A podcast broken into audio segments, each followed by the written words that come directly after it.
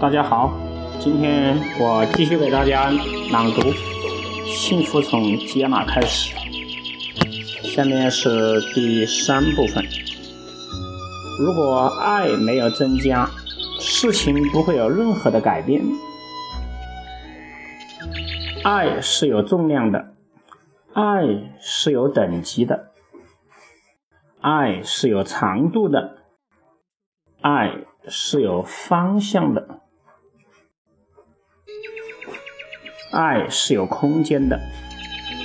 如果把爱放在天平上来称重的话，当爱的一边增加了，所有你想要的都会倾斜过来；当爱减少了，所有你想要的都会离开。我们有时候很有意思，对不太熟悉的人十分客气。反倒对着我们最亲密的人，语气却不怎么好。不过有时候的语气不太好，恰恰又是爱的比较深，这都是有可能的。爱一直在决定着我们的生活。太太对先生说：“你不知道要早点回来吗？你懂不懂得如何做一个有担当的男人啊？”什么事情都要我一个女的来处理，太过分了。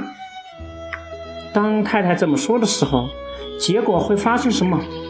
也许你已经猜到了。如果太太对先生说：“老公，我知道你已经很辛苦了，不过这些事情还是需要你来处理才行。”老公，有你真好。当这样说的时候。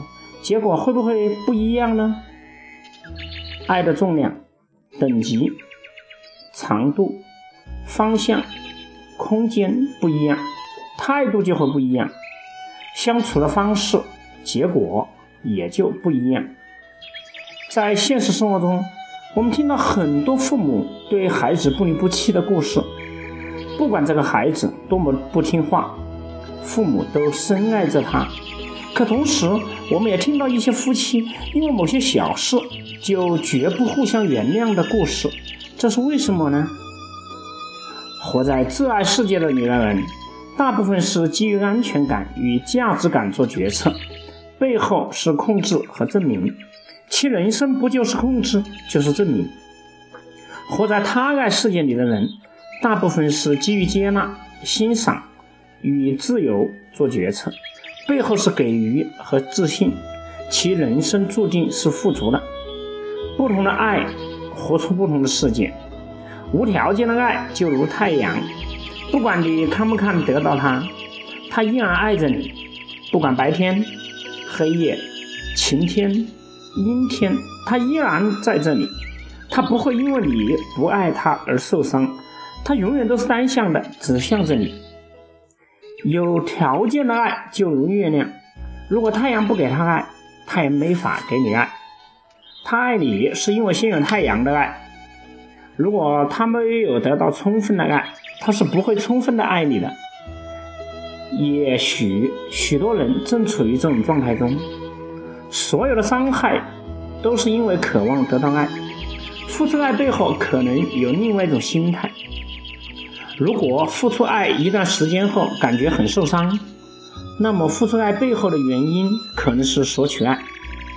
如果为了得到爱而付出爱，那么爱就是有条件的，结果注定是受伤的。